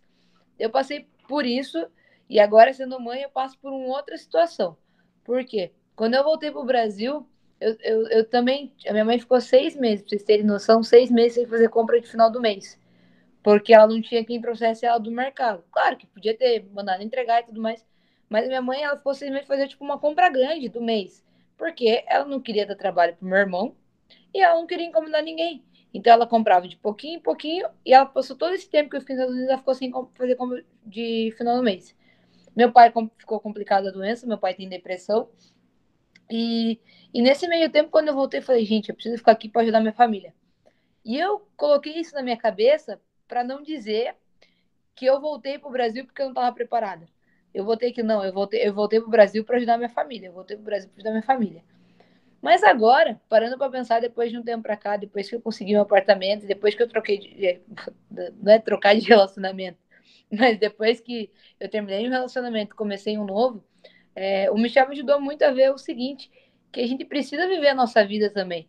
Então, assim, por mais que minha família passe por uns problemas e tudo mais, eu não posso ser dependente, minha família não pode ser dependente de mim. É, eu tenho a minha família agora, então o que, quem é dependente de mim agora? É eu, Michel e o Davi. Então, o meu apartamento, a minha estrutura, eu tenho que cuidar disso aqui também. Muitas vezes, quando eu comprei o um apartamento, eu botava a minha família, no, no caso, a casa dos meus pais, em primeiro lugar do que minha própria casa. E você tem que pensar em si, e não é ser egoísta. Quando a gente eh, não entra muito no âmbito de estudante atleta e tudo mais, mas não é ser egoísta quando você pensa em si. É você dar valor para aquilo que você está batalhando, para aquilo que você está estruturando. Mas é claro, você tem que fazer valer a pena tudo isso. A minha família tinha tranquilidade daquilo que eu estava fazendo. A minha família sabia que eu não ia para avacalhar, não sabia, sabia que eu não ia para tudo, porque eles confiaram em mim. Mas eu tenho esse discernimento, tipo, não, agora é hora de cuidar da minha família. É difícil também, é difícil entender isso. Você, eu, eu vejo por outros casos que estão nos Estados Unidos agora também que tiveram que largar os pais, a, a família talvez que ajudava, e por conta disso. Mas às vezes é preciso abrir mão disso, porque senão você não vive algo diferente. Se eu não tivesse largado mão, eu não tinha conhecido os Estados Unidos, eu não tinha conhecido várias outras pessoas e não tinha amadurecido. Eu falo que muita parte da minha vida, o meu amadurecimento passou pelos Estados Unidos. Se eu não tivesse ido para os Estados Unidos, eu não tinha nem, nem amadurecido, ou talvez não tinha entendido algumas coisas que eu dou valor agora. Então, às vezes é bom ser egoísta também. E não é, eu acredito que não é ser egoísta. É você pensar em você um pouco e colocar, na, e, e colocar uma balança, né? Não é ser muito para mais para um lado e nem muito para mais para o outro. É você ter o equilíbrio e conseguir controlar as coisas. Hoje eu estou bem tranquilo. Eu tenho minha casa, minha família, meus pais também. Minha, meu pai está doente, minha avó com Alzheimer agora mora na casa dos meus pais. E eu consigo controlar as duas casas tranquilamente mas é porque eu tive que precisar ser egoísta para ter as minhas coisas também. Esse é um assunto que muitos não estão prontos para conversar, porque quando fala, ah, tem que cuidar de mim primeiro e depois dos outros, acha, leva por esse caminho. Ah, você é muito egoísta, só pensa em você. Ué, mas eu tenho que estar bem para servir. Esse é, esse é o fio da meada. Diz aí, Pepe, voltando à pergunta. Como é que é ser estudante atleta da USP? Meu, eu vou linkar com o que a Ju acabou de falar de ser um pouco egoísta com isso já. É, lá em casa sou eu, meu pai, e eu tenho dois irmãos menores, né? Tenho uma irmã do meio de 12 anos e um irmão de 8 anos. Então, lá em casa, tipo, como é tudo perto de casa, eu sou o pirueiro, eu sou o cara que cuida deles, e para mim, assim, na hora de pensar como seria a vida da minha família sem eu em casa, é, eu tive que lutar um pouco contra isso para, sabe, desapegar, falar, meu, eu tenho que viver também, eu tenho que fazer minhas coisas, senão eu vou ficar aqui cuidando dos meus irmãos, para meus pais trabalharem, e eu ficar moscando enquanto todo mundo segue a vida, eu tô aqui em casa fazendo as coisas. Não que eu não goste, eu amo cuidar dos meus irmãos, pô, adoro eles. E, mas você tem que ter suas coisas. E aí, a partir do momento que a USP reabriu o centro lá de prática esportiva, eu comecei a, a ver isso mais. Tipo, eu tô tendo treino duas vezes por semana atualmente, é futsal. Lá na USP, cada instituto tem, tem seu time. Então, o meu instituto de química tem o, o próprio time de futsal. E você também tem a seleção, a seleção USP, né? Para cada esporte tem a seleção. Então, por hora eu tô só no meu instituto, né? Não teve jogo nem nada, mas tá sendo uma experiência surreal, assim. Quem tá no grupo DA e tá ouvindo aí sabe que eu mandei umas duas semanas atrás toda a estrutura que tem. É... Se comparar com a faculdade que eu ia nos Estados Unidos, é uma estrutura muito melhor é, do que a faculdade que eu ia para os Estados Unidos. E isso acabou pesando também um pouco depois que eu comecei a, a procurar e ver o que eu tinha na minha faculdade aqui no Brasil, que eu ia ter lá. excluindo países, sabe? É, pesquisar no é, assim no seco, quem que o que aqui e aqui, independente do país. E enfim, mas tá sendo meu sensacional para mim. Tô conhecendo um monte de gente e eu sou o mais novo do time, acho. Tem um outro amigo meu que também entrou esse ano, então meu time tem eu que tenho 18, acabei de fazer 18 anos, mas tem cara de 25, tem cara de 26, tem cara de 24. E ver que, meu, do meu time, sei lá, tem 20 pessoas, tira pelo menos uns 15 tem emprego, tem é, já tem um monte de gente com carro, já tem um monte de gente morando em apartamento próprio. E aí você começa a ver, pô, da hora, o caminho que eu escolhi, tem gente que, meu, já trilhou e tá super bem lá na frente, sabe? Tá em empresas grandes, multinacionais, é, fazendo as coisas que quer. Então eu acho que vai muito, muito isso também, que eu acho que é o que a Tami sempre fala, tem muita experiência de gente diferente, lugar diferente, e na USP tem muita gente de vários estados, é, não só alunos, eu tenho professor do Peru, tenho professor italiano, professor argentino, então é uma diversidade assim que a gente não espera quando a gente entra, e a gente vai descobrindo a cada, cada ponto indo mais. E, meu, a vida de estudante de atleta assim é meio que a mesma, assim, que eu vejo vocês postando aí. Claro, a gente tem um pouco menos treinos, praticamente, vocês têm todo dia aí praticamente treino e jogos ao sábado, pelo que eu. A ma... é, e quarta-feira. É quarta, isso. A maioria sim. E por causa da pandemia a gente tá tendo dois treinos, mas o pessoal falou que normalmente são três por semana, e aí jogos ao sábado. E a gente, pelo menos lá na Química, tem bastante campeonatos. A gente joga o torneio Interquímicas, a gente joga um outro que chama BIF também, que é entre umas atléticas da USP, tem o Inter USP, Copa USP, tem diversos campeonatos assim durante o ano inteiro. E é uma coisa que eu, eu até venho conversando um pouco com a Tami, assim, é, um, é uma coisa que às vezes nem é tão valorizada no nosso país, nem muita gente conhece. Para ter uma ideia, eu que tinha passado na faculdade, não sabia que eu tinha um centro de prática esportiva com seis campos de futebol, dez quadras de futsal, quadras de tênis, piscina olímpica. Eu não fazia ideia que tinha isso antes de passar. E depois que eu fui descobrindo, meu, e vi que tem cara que estudava na USP, jogava na USP, foi atleta olímpico, é, eu comecei a ver totalmente um mundo totalmente diferente. E é o que a Tami falou, vi que eu posso a vontade de continuar jogando meu futebol e estudando permaneceu. Só que aqui no Brasil no lugar que eu decidi ficar. Então, para mim, tá sendo uma experiência surreal. É, o lugar, meu, e para quem não conhece lá a USP, o campus, é um lugar que parece um parque, é todo arborizado, é, tem a raia olímpica lá, tem, meu, parece outra cidade, você meio que foge de São Paulo, sabe? Dos prédios, de poluição, barulho, você entra lá, você tá em um lugar totalmente diferente. Então, eu tô amando a experiência, tô eu tô alucinado. Toda vez que eu entro lá, eu, eu fico de boca aberta. Então, para mim, tá sendo muito bom. E vamos ver ano que vem, quando voltar as competições, tudo, né? É, os Inter, viajar com o time, como vai ser. Mas estou muito animado. E cada vez mais certo que, que escolhi o que eu queria.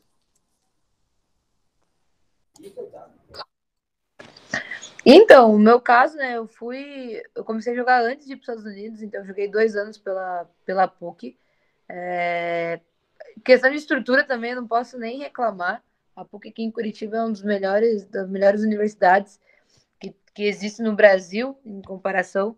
A parte esportiva é muito grande e a competitiva, então, é maior ainda. A gente, quando eu faço agronomia, mas a minha atlética compete com todas as atléticas de engenharia. Então, a rivalidade vai lá em cima. E eu estava em ascensão quando, quando entrei, porque eu era caloura eu meti uma de Vitor, né? Caloura, metia 10 e fazia gol. Então todo mundo tipo, me conhecia.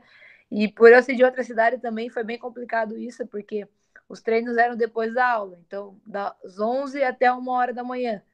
Então eu chegava aqui na minha cidade, tipo, duas, duas e meia de Paranaguá. Às vezes eu dormia em Curitiba e voltava no outro dia.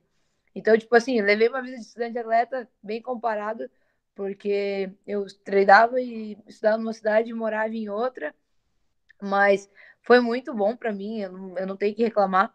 Claro que quando eu voltei, eu joguei, eu só pude jogar uma competição, que foi a Interpuc, porque eu já não estava mais elegível para jogar também, por conta de ter ficado um semestre trancado. E depois veio a pandemia, e agora eu sou mãe, então ano que vem eu não vou jogar. Apesar de você ganhar a carteirinha, você pode jogar por mais dois anos ainda. Então, isso é uma bonificação no Brasil. É, depois você termina a faculdade, você pode jogar mais dois anos ainda pela instituição sem estar estudando, sem fazer pós-graduação, sem nada. Então, qualquer competição você pode estar jogando. E mas sem eu, eu a minha vida de estudante atleta foi muito boa, apesar que tem seus seus contras, né? É, eu, eu levava vida de estudante atleta, mas eu vivia na gandaia também. Então, assim, claro que para o nível de competição da faculdade era tranquilo, tranquilo. Mas a hora que comecei a levar a sério, pegar competições maiores, que era como se fosse contra todo o Paraná. E aí eu tive o convite de jogar uns jogos universitários, que aí, assim, é, é sem comparação o nível, é, é, melhor que o nível profissional de futsal. Então isso me abriu muitas portas e muita cabeça também.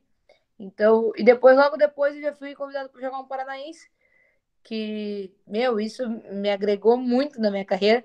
Tanto que ano que vem eu quero voltar, logo, de, logo apesar de cinco meses ali depois que o Davi nascer, a minha ideia é voltar a jogar, voltar para profissional de, de futsal, até por ser na minha cidade, então conciliar isso também, conciliar a vida de mãe e de atleta, vai ser muito bacana. E a gente vai viver isso. É... O Michel também é atleta, então isso ajuda muito.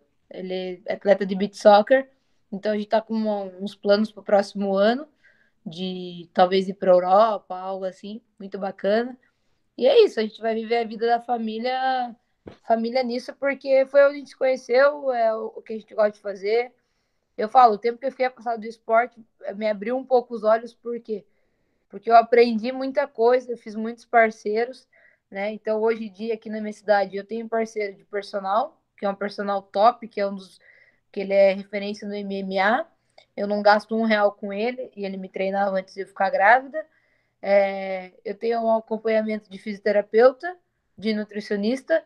Então, tudo isso eu consegui pela minha carreira, é claro, pela pessoa que, que eu mostrei para eles, mas isso tudo que eu tinha nos Estados Unidos também. Então, um personal acompanhando, fisioterapeuta, nutricionista. Só que, é claro, aqui no Brasil eu precisei é, fazer a prova de fogo, né? Precisei mostrar o que eu, o que eu podia. E aí foi só crescendo, foi só. Eu joguei para eu fui capitã, com mesmo com 22 anos, as gurias mais velhas já também. Mas abre muitas portas. Na verdade, sim, é você saber onde você quer chegar. Isso ajuda muito. Eu, claro que eu tinha pretensão com esporte na faculdade, claro que eu tinha. Mas aqui no Brasil, é aquilo que o Giuseppe falou, ninguém tem muito conhecimento. O que, que você pode jogar, onde você pode ir. Tem jogos universitários, tem jogos brasileiros. Tem faculdade no Brasil que também dá bolsa esportiva, tá? A FATEB é uma delas aqui no Paraná dá muita bolsa. Em Fortaleza tem umas muito boas também. Então é questão de conhecimento, é questão de saber se você quiser continuar nesse sonho, você abrir mão de certas coisas também, né? Não adianta você chegar aqui no Brasil e falar que você vai ser atleta, mas no final de semana você vai sair. Porque aqui os caras não querem isso, porque tem muito atleta de verdade aqui também. Tem muita gente que não tem um nível de qualidade muito alto, mas abrir mão da festinha final de semana e para eles tá bom assim. Para eles tá tranquilo assim. E aqui no Brasil tem muita gente que joga, então você sabe que o nível de competição aqui é muito maior. Então, é, o, o estudante atleta no Brasil também existe. Só que você, é um pouco mais difícil, é um pouco mais seletivo e, e é um pouco de você querer também. Na minha cidade, talvez eu não conseguiria. Eu precisei sair 90 quilômetros para poder conseguir isso também. Maravilha! Quer falar, quer falar Vitor? É, eu queria perguntar para ele, justamente para não só inspirar quem está ouvindo ele, mas também me inspirar. Quando saber o momento certo de tomar decisão? Quando foi o momento que vocês pararam? É, é pergunta difícil, né? Uma palavra ou outra não, me para isso. Mas como saber o momento certo de que, cara, ah, tá bom, chegou agora. Ou é isso ou é aquilo. A Ju virou mãe, mas eu sei que não foi porque ela virou mãe que ela não está nos Estados Unidos agora foi, foi algo muito antes e o fato de ser mãe só foi algo a mais. Para os dois. Quando saber o momento certo de tomar a decisão? E como saber se a decisão que vocês estão tomando é certa? Existe isso? Ou vocês acham que vocês só vão descobrir isso daqui a 10, 15 anos? Caraca, Vitinho, é... pergunta difícil, meu. difícil pra caramba. É, eu não sei, assim, dizer se tem um momento certo, é, tipo, pum, é isso, esse é o momento para mim, o momento foi, tá chegando a entrevista do visto. Então você precisa decidir se vai ir ou não. Foi isso para mim, tá chegando o visto. E eu, pro, eu prorroguei até, isso no começo de junho meu visto, botei pro fim de junho. Falei, meu, eu tenho que decidir até tal data. Aí, na data X, eu, eu trabalhei, né, para conseguir decidir nessa data e decidi na data lá que eu determinei. Mas eu tive que me me colocar assim, me propor a, a decidir algo é, até tal momento. Porque senão ficava muito assim. É, vazio, sabe? Pensava coisa longe, ficava. E não era. Quando você tá precisando tomar uma decisão, você precisa é, focar e falar: meu, eu preciso decidir, não é outra pessoa que vai decidir. Então, tem um momento certo, que é o momento que você é, realmente olhou para todas as oportunidades e você realmente sabe o que você quer. Mas para chegar nesse momento é muito, muito pensamento, muito trabalho, muita pesquisa, principalmente quando é uma decisão, por exemplo, de ir para lá ou ficar. E, mas eu achei importante assim para mim colocar uma data, é, assim, um marco para, pô, eu tenho que estar tá decidido até esse dia. Então, o que que eu preciso fazer para decidir nesse dia? E atualmente eu não penso muito tipo, ah, é, será que é, daqui 5, 10 anos eu vou olhar para trás e vou ter tomado a mesma decisão. Mas eu, no presente, eu vejo que eu tomei a decisão certa, do jeito que está caminhando minha vida, o jeito que as oportunidades estão aparecendo para mim, é, tanto de emprego, tanto de várias coisas. Eu acho que fiz o momento certo, fiz a decisão certa para o meu momento. E aí, daqui 5, 10 anos, eu vou ver se foi realmente a decisão certa. Mas por hora eu tô, tô tranquilo quanto a isso. Ah, eu vou pedir até permissão para falar o que eu vou falar, porque muitos vão escutar e vão falar, nossa, nada a ver com o que ela tá falando, e muitos vão falar, meu, é bem isso mesmo. É prestar atenção nos sinais que a vida dá. É, e isso envolve muito a religião, não, mas envolve Deus, que é o princípio de tudo, independente da religião que você é. No momento que eu coloquei na minha cabeça, eu vou, já vou voltar para o ano de 2021, de comecinho de fevereiro ali, que eu falei, Deus, faz o que você quer da minha vida, porque eu não sei o que eu tô fazendo, não sei o rumo que eu tô tomando. Eu tava numa vida que eu tava bebendo todos os dias, já tinha emagrecido 16 quilos, queria emagrecer mais, estava vidrada nisso e frustrada com algumas coisas que estavam acontecendo na minha vida. E eu falei, cara, mas por que que eu tô fazendo isso? Não, calma, vamos botar a cabeça no lugar. Falei, Deus, o que você quer na minha vida? E Deus foi começando a me dar sinais, sinais, sinais, sinais, sinais. Até que uma pessoa, um, Hoje em dia ele é pastor, mas é um amigo muito próximo meu. Ele chegou e falou assim para mim: Júlia, você vai ter muito sucesso na tua vida. Muito. Coloca isso, muito. Só que para isso você vai ter que abrir mão de certas coisas. E eu levo isso de abrir mão de certas coisas para tudo que a gente faz hoje em dia. Você está preparado para abrir mão da tua família aqui no Brasil para ir para os Estados Unidos? Ah, não tô. Então não vai. Então não vai. Porque você vai ficar uma semana, um mês lá, você vai chorar de saudade e vai querer voltar. Ah, Julia, mas é fácil para você falar que você já foi. Não, não é fácil. Claro que não. Mas na época eu não coloquei isso na balança. Eu não coloquei que eu estava aberta a abrir mão da minha tranquilidade do que eu ia comer, que eu podia comer pizza, comer, podia comer McDonald's todos os dias, ou não, eu vou abrir mão da, dessas, dessas coisas gostosas de comer porque eu vou cuidar da minha dieta, porque eu vou treinar final de semana e eu vou, vou ser a melhor atleta da, do, da college. Não eu, não, eu não botei isso na balança. Então, coloca às vezes isso na balança, sem envolver religião, sem envolver Deus. Coloca, está eh, preparado para abrir mão de algumas coisas no Brasil? Ou preparado para viver a vida nos Estados Unidos? Está preparado para é, abrir mão de que você, se você vai para os Estados Unidos pensando, ah, eu vou festar, eu vou conhecer gente nova, não, você não vai, você vai como estudante atleta. E conhecer pessoas novas é consequência. Então, eu, eu faço sempre essa pergunta, hoje em dia, levo para a vida, né? Tá preparado para abrir mão de, de certas coisas? Então, abre mão de certas coisas. Coloca na balança. Eu, antes de ser mãe, né? Agora não bebo mais. Mas eu, eu completei 90 dias sem beber cerveja, sem beber refrigerante, e cuidando da alimentação de uma forma assim, meu, que eu nunca fiz na vida. E eu nunca fui de fazer isso. E, e assim, se eu parar pra pensar, o que que fez isso? Foi meu amadurecimento, foi eu querer abrir mão de certas coisas e ver o quanto é possível. Ah, pô, Júlia, eu não consigo ficar sem comer doce, não consigo sem ficar sem beber minha cerveja no final de semana. Então você não está preparado para isso. Você não está preparado para abrir mão de certas coisas. Então, para mim, essa é a pergunta chave. Abra mão de certas coisas que você vai estar tá pronto para viver o que você quer.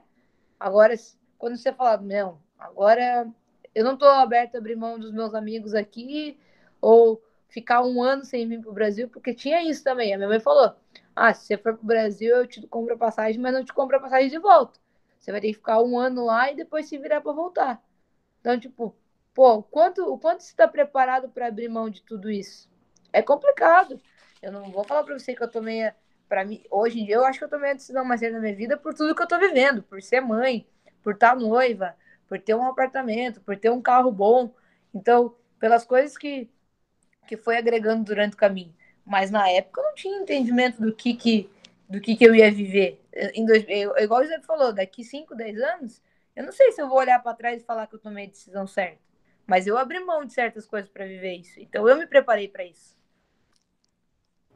Muita clareza, né? Uma chamada só, né?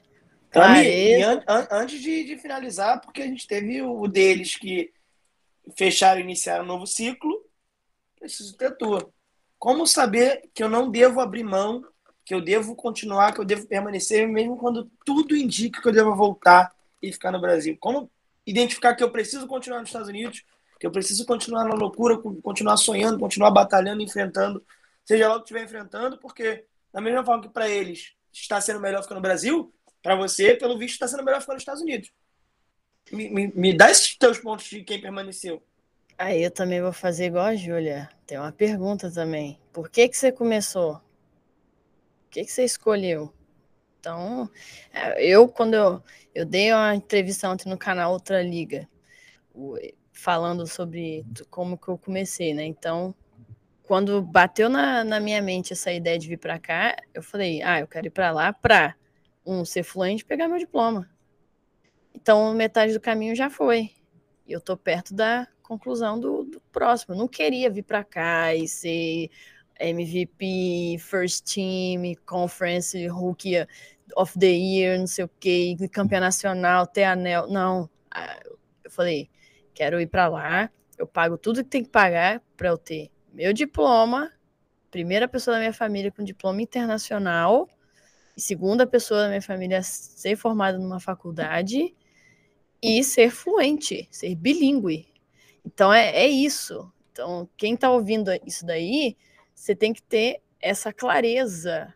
Por que, que você quer vir para cá? Por causa disso. Eu quero, sei lá, eu quero ir para aí, me destacar e tentar uma USL, me destacar num semi-pro e tentar viver do futebol. Então tá claro. Então, que, que você está fazendo hoje para isso se concretizar? Ah, não, eu quero ficar no Brasil porque tem a USP e tem um monte de oportunidade, é um mundo aquilo lá. Beleza, ah, quero voltar para o Brasil. Por quê? Porque lá está mais estabilizado do que aqui. Então as coisas começam a, a fazer um quebra-cabeça que começa a fazer sentido e você começa a botar as peças no lugar. Então, para mim, eu não, não concluí a minha, o que eu prometi para mim mesmo. Por que, que eu comecei? Então, eu preciso concluir, eu preciso pegar o meu diploma na minha mão. Aí sim, vou cumprir a minha missão. Então, por que eu comecei? Por causa disso. Então é a pergunta que move. Então, por que que começou? Por que que eu tomei a decisão dessa ideia? Então, pensa consigo mesmo. Você que está aí ouvindo, que pode ter certeza que alguém que vai ouvir isso aqui está se preparando desde a época do PEP e ainda nem fez a prova. Então, por que que você ainda está nessa? Por que que você tomou a decisão lá de entrar em tal empresa, ou então de, de é, jogar em, em, em base para gravar teu vídeo? Por que que você, por que que você está continuando? talvez na hora de você avaliar se faz sentido, vocês precisam sempre avaliar o que vocês estão fazendo no, no dia de hoje. Porque o teu tempo ele é finito, ele vai acabar. Então, eu, a, uma coisa que eu não quero, gente, quem está ouvindo aqui, não gaste seu tempo com uma coisa que não vai ser útil para você. Pô, tivemos aí, ó, que Deus tenha ela, a Marília Mendonça, veio a falecer, cara. Mas ela tinha claro que tinha que fazer, ela não perdeu o tempo dela. Ela abriu mão no começo de carreira, tal, começou, alavancou, fez realmente focou naquilo que fez o que ela é ser hoje, agora, que Deus tenha ela agora. Mas ela fez o que tinha que fazer, ela usou o tempo dela a favor dela. Então você que está aí se preparando, ai, a gente recebe mensagem, ah, eu tô desde 2018. Cara, você tá gastando, tá perdendo teu tempo. Não quer que você perca seu tempo. Ah, eu tô desde 2019. Ai, não quero que você perca teu tempo. Porque ele é finito. Enquanto você não entender que o teu tempo é finito, você vai ficar nessa. Então as decisões, aí envolve um universo, né? Decisões, né, planejamento, visão. Então, pô, por que que você tá, por que que você quer ser um atleta? Estudante atleta é o que? É mais para a parte do atleta ou mais para a parte do estudante? Ou mais a parte profissional? Às vezes o cara quer um diploma aqui, quer estu ser estudante atleta, mas ele quer o quê? Uma carreira numa empresa foda. Às vezes ele quer um, um visto de trabalho nos Estados Unidos. Às vezes ele quer ficar aqui profissional, às vezes ele quer trabalhar como pesquisador em escola, ou então ele só quer vir pegar o diploma, voltar e ser foda no Brasil. Então, assim, isso tem que ficar claro, não gaste teu tempo. Então, para mim, foi, eu botei uma missão, eu tenho que concluir. Então, por isso que eu não desisti. Todas as vezes que eu tentei, que eu quis desistir, eu pensei, pô, mas aí eu vou desistir e eu não vou ter meu diploma. Porque bilíngue eu já sou. Com um ano eu já estava bilíngue já entendendo, falando tudo, escrevendo tudo. Mas, pô, vou voltar sem o, a outra parte. E foi para isso que eu fiz todo o investimento de tempo e dinheiro. Então, é, gente, não existe você estar se preparando desde 2018 se você não está vendo o progresso. Se, não existe você estar se preparando desde 2019 se você não vê progresso. Desde 2020 se você não vê progresso. Estamos entrando em 2022 de 18 para 22 foram quatro anos. Que você, o que, se você não tem o seu TOEFL, desiste. Se você está desde 18 e você, ah, eu estou tentando ver a pandemia. Não. Então desiste. Agora, se você tem seu TOEFL, já tem seu vídeo, ah, também não foi o budget que afetou. Tô juntando dinheiro desde então. Aí é outra, aí é outra história. Agora, você tá de 18 para cá e você não tem tua prova, não tem seu vídeo, desiste. Eu quero, eu quero que você desista. Eu quero que você seja feliz como a Júlia é e como o Pepe é. Às vezes não é para você ir mesmo, é para você ficar aqui. Porque você tá desde 2018, ah, não, não fui ainda. Mas é porque você tá alavancando no teu emprego, você nem tá vendo. Você tá achando, ah, não, tô crescendo no meu emprego, tô ganhando mais dinheiro para juntar para viajar para os Estados Unidos. Não é. Você tá crescendo porque você é foda no Brasil mesmo. Você tá ganhando mais porque você é foda no emprego. O patrão tá te reconhecendo ali tá te dando, pagando, pagando tudo, não sei o que, é benefício, agora subiu de cargo, tá começando a fazer um monte de coisa. Então começa a olhar as coisas por um outro espectro. Vocês precisam ver sempre progresso, sempre, para tudo. Ainda que seja pequeno, mas tem que ter um progresso.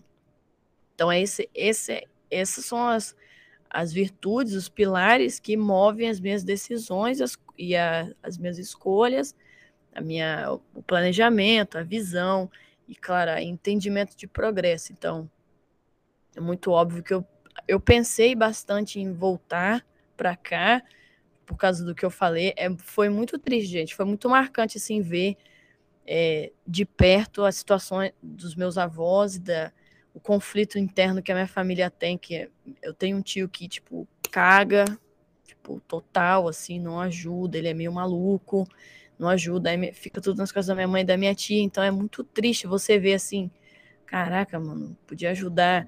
É, meu pai e minha mãe não, não andavam muito legal, e aí meu irmão ficando, sabe, para trás, assim, sabe? Então é, é, foi muito assim, chocante mesmo, mas é aquilo, né? Eu não, eu preciso completar a minha missão e ela vai ser bem concluída. E com certeza todos eles lá no Brasil é, estão bem felizes de eu ter voltado, né?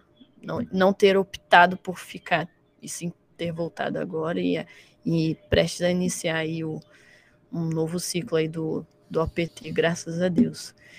Certo? Gente, eu amei. Passou muito rápido. Aí, sete horas aqui, nove horas no Brasil. Giuseppe, Júlia, algo para fechar o conselho, palavra final aí para quem está ouvindo. Meu, eu acho que é o que a gente falou durante todo momento, esse assunto voltou, é presta atenção nos sinais, é, quem acredita em Deus, ora, reza, religião que você for, conversa com, com o cara lá de cima, é, presta atenção no que você tá fazendo, por que você tá fazendo, é, põe mesmo, deixa você pensar nisso, sabe, não fica evitando. Se você tá em conflito, meu, pensa, é, se você não consegue se entender, procura algum profissional, algum psicólogo, alguma coisa. Eu sei que é caro, mas compensa. É, para mim, pelo menos, foi algo que me ajudou muito. E é isso, gente. Sempre tentar é, levar pela racionalidade, é, porque são decisões que vão mudar sua vida. Você ir para os Estados Unidos vai mudar sua vida, você ficar no Brasil vai mudar sua vida. É, tudo que você fizer, acho que a partir dos 17, 18 anos, que a gente vai começando a tomar as próprias rédeas da nossa vida, é, todos os passos vão mudar alguma coisa do futuro. Então, meu, pensa bem, é, vê os sinais, ora, faz e pense em você. Faz as coisas para você, pensando em você e vê também sua felicidade sempre, que é o mais importante. Como o Vitinho falou, meu, você pode estar full ride no, na melhor universidade do mundo, só que você está triste, você não consegue falar com ninguém, você só chora, você quer ficar dentro do quarto o dia inteiro e porque não é para você, meu. Então, se permita ter sua vida, não é, para os outros ou pensando no que os outros vão achar de você. Eu acho que é isso o recado que fica. E agradecer aí todo mundo que tá ouvindo. Pô, foi legal demais para mim bater esse papo com, com vocês. Vitinho, a Tami, vocês sabem quanto admiro vocês dois e tenho, pô, como amigos atualmente, posso dizer com orgulho isso, e a Ju também, que eu comprei. Oh, vou aproveitar que eu vou falar um negócio eu fiz um trabalho sobre o tal do metaverso. É. E, pô, que brisa, né? A gente é amigo, vocês conheceram aqui. Exato. Já estamos vivendo o metaverso. Eu tô, tô brisada. Isso, isso, tem que dar um podcast, mano. Eu fiz esse trabalho, eu tô com isso pensando. Meu Deus, que loucura. Maluquice pra rapaziada que tá ouvindo aqui, vai ser o primeiro podcast sozinho, porque eu não vou participar de um tema horroroso desse. Vitor, Vitor, você viu o que, que é esse negócio, cara? Eu vi também, mano, que ele é louco, mano. Vai ser o diário ele, é, ele, ele, ele, é, ele, é meio esquisito, né? Ele tem, é. tem um medo dele, mano. também. Pode Mas... falar, Júlia. Falar é final da Júlia. É isso aí, vai lá, Ju. Não, até eu acho que eu devia ter falado algumas coisas um pouquinho mais, mas acho que fui bem sucinta aonde a gente queria chegar, né? E o que a Tamires falou é verdade. Tipo, eu até 2019 quase fui assessorado do Vitor, tava tentando procurar propósito e tudo mais. E eu me recusava a fazer o TOEFL de um jeito que, tipo, eu não vou fazer o TOEFL. E eu ficava tentando arranjar desculpa, tentar achar proposta sem o TOEFL. E eu tava, tipo, parando pra pensar, desde o final de 2017, já tinha ido sem o TOEFL, eu voltei, numa proposta ruim. Aí queria embarcar em 2019 de novo, sem o TOEFL, com uma proposta ruim. Tipo, era querer ficar batendo onde não dava, não tinha o que fazer. Então, se atenta aí, se você arranja muita desculpa para você não ir, para você não fazer o TOEFL. E, e, eu falo até porque foi engraçado. Uma, uma amiga da minha mãe me procurou esses tempos. Ah, meu filho quer estudar nos Estados Unidos e tal, que. Cara, eu fui bem clara para ele. Eu falei assim, ó, primeiro antes de tudo, estuda pro TOEFL e faz a prova do TOEFL. Depois você me procura. Falei assim, vou te colocar no grupo, acho que até coloquei ele no grupo do EA e não ficou muito tempo, mas eu fui bem claro com ele. Porque não tem como você conseguir você ir sem a prova. Tem como conseguir? Tem, claro que tem. Mas dependendo de onde você quer chegar. No caso, assim, você conseguir uma estrutura boa, ficar tranquilo, não ter problemas igual eu tive, é... vá com o TOEFL já garantido. Porque você pode transferir se você não gostar de onde você está. Então é muito mais fácil. E um recado que eu dou para a galera é isso. É... não é nem só entender os sinais, né? É, conversa com Deus, conversa com a sua família. Isso foi muito, é muito importante. E eu falo que eu, eu meio que deixei de lado minha família na época que eu estava indo. Não, e, e, nessa parte eu fui egoísta, porque eu não comentei com eles o que eles achavam, não, não pedi dicas para eles, não pedi opinião, não falava com a minha mãe, tipo, ah, mãe, é, o que, que você acha disso? Compro tal passagem, vou para tal lugar, vou para. Eu não conversei nada com a minha mãe. E a minha, a minha amizade com a minha mãe ficou muito melhor depois que eu virei mãe, é claro. E, e depois que eu, que, eu, que eu mudei de relacionamento. Então, é, seja companheiro da sua família. Tipo, eles querem te ouvir. Às vezes eles querem que você chegue e fale com eles. Pô, eu quero fazer isso, isso e isso. Ah, filho, mas é muito difícil. Não, mãe, mas eu sei um jeito. Mostre para eles o porquê você quer ir, mostre os caminhos também. Isso é muito bacana. Deixa a sua família fazer parte disso. Apesar de você ir sozinho, de enfrentar tudo sozinho, digamos, é legal eles fazerem parte disso. Hoje, sendo mãe, até o Victor vai entender isso pelo lado de, de, ser pai também. Ele vai ver o quanto você vai querer estar próximo do seu filho nesses momentos. Apesar de, de meu pai e minha mãe não me apoiarem no futebol, eu tenho certeza que se na época eu chegasse para eles e falasse, mãe, eu quero ir para os Estados Unidos porque eu quero jogar bola e tudo mais, e não ter ido igual na louca, assim, ah, cheguei e, fui. Tinha, a minha experiência tinha sido um pouco melhor também. Porque eu simplesmente peguei, comprei as passagens e fui, não perguntei para eles.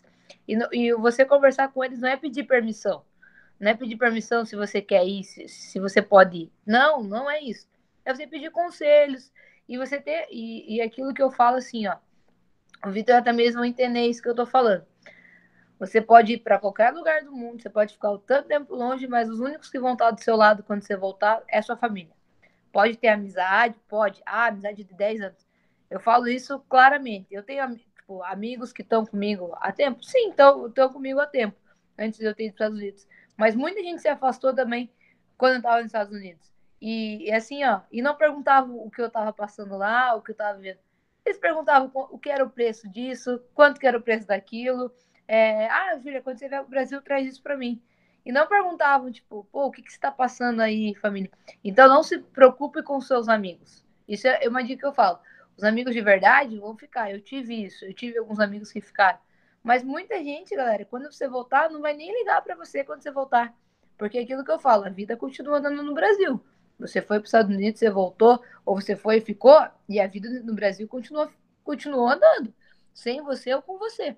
Mas os únicos mesmo que vão dar do seu lado é a sua família. Então leve isso, leve isso como conselho. Coloque sua família junto nesse teu processo. Depois a gente teve até vários relatos no EA, né? De mães participando, de mães no grupo, depois de mães ajudando. Então, isso eu senti falta, assim, de ter minha família perto, mas é porque eu me privei disso. Eu fiz essa escolha de me privar disso.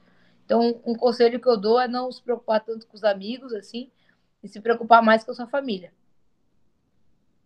E até para emendar nisso que ela falou também, antes mesmo de finalizar, traga uma família de vocês para perto do processo de vocês, porque a gente viu o quanto isso foi importante para muita gente ali dentro do EA. A gente tem pessoas ali que, se bobear, às vezes, pela pessoa mesmo, não tinha desistido. Mas a mãe ali dando suporte, porque chega um momento que você se questiona, pô, será que vale a pena? E é muito importante você ter um parente. A gente fala pai e mãe, mas tem gente que vai ter avó, vai ter gente que vai ter tio, vai ter gente que vai ter uma prima distante que é a pessoa que representa a mãe, que representa o pai. Né? E, e dentro disso, vocês necessitam, eu digo obrigatoriamente, vocês precisam ter essa pessoa. Seja lá em quem vocês veem essa pessoa. Pai, na avó, no tio, papagaio, no cachorro. Porque quando o momento apertar, é essa pessoa que vai estar ali. No momento que apertar e der tudo errado, é aquela pessoa que vai ter que ligar. Porque se você parar para enfrentar tudo sozinho, ninguém é super-homem. Estados Unidos, o homem mais pica, mais fortão que for, uma hora ele vai chorar porque ele vai estar sentindo falta de casa. Uma hora ele vai chorar porque deu tudo errado. Uma hora ele vai chorar porque ele se lesionou. Porque. Então, por mais durão que você seja, tenha alguém para você abrir os seus problemas, abrir os seus desafios, para pensar junto com você no que fazer, porque é muito fácil na hora do, da alegria, do vamos lá, do vamos ver, todo mundo é teu amigo, todo mundo é teu irmão, todo mundo sempre torceu pelo teu sucesso, só que quando você volta, você vê que é, é muito... Quantas mensagens que eu recebi de, pô, tem como trazer um iPhone 3 para mim? Rapaziada, tem como não. Minha, minha, minha mala tá abarrotada de coisa para beber. Não tem como trazer um iPhone mais agora. E aí fica, pô, não, beleza. A pessoa não falou comigo por um ano e meio que eu fiquei nos Estados Unidos, um ano que eu fiquei no Brasil. Ela lembrou e ela soube que eu estava voltando. Então, tomem cuidado com isso também. E é exatamente o que a Ju falou. Façam essas coisas por você, pela família de vocês, por quem está mais perto. Porque os colegas, a galera da noitada, a galera aí vai desaparecer na, na primeira dificuldade que vocês tiverem. E só para ainda completar o que o Vitinho falou de trazer a família para perto, a Ju também falou, eu tinha, mesmo assim, tendo um pouco de divergência de pensamento com meus pais, a cada simulado, a cada vídeo novo que saía, a cada novo vídeo editado, a cada e-mail que eu recebia resposta, eles estavam sabendo. Então, é, para quem não sabe também, eu fiquei eu 40 dias longe da minha família no passado para gravar os vídeos, para estudar para o TOEFL. É, eles ficaram na praia, estavam é, no litoral de São Paulo, e eu acabei ficando em São Paulo, porque eu precisava gravar o vídeo, eu precisava estudar, e foi uma decisão, assim, muito difícil para mim. É, 40 dias longe, assim, para mim foi complicado, mas foi muito bom para ganhar uma força também de, de aprender a se virar. E mesmo longe, eles estavam sempre perto, então todo jogo saía. Teve jogo que eu fiz gol, a primeira coisa que eu fiz foi mandar vídeo para eles. É, todos os e-mails que eu recebia de resposta, meus pais sabiam e a gente comemorava junto, é, mesmo de longe. Então foi muito importante ter eles. E até na decisão de ficar, ouvir o lado de uma pessoa que vê os Estados Unidos como é, a melhor coisa do mundo e você tendo mais conhecimento, vendo o Vitinho falando, vendo a Tami falando, meu, não é tudo perfeito, é mundo das maravilhas, e começar a discutir isso com seus pais também, para ter um crescimento dos dois lados, né? Meu pai vê que não é mil maravilhas lá, e vê que também tem dificuldades, e então acho que é um crescimento mútuo se você conectar sua família com isso, porque com certeza eles não sabem dessa oportunidade. Como muita gente da nossa idade não sabe, imagina quem tem 40, 50, 60 anos. Vai achar que é louco da cabeça. Ir para os Estados Unidos para jogar bola e estudar. Mas é importante mais mesmo ter a família. E é isso, gente. Foi sensacional. Curti demais. É isso aí.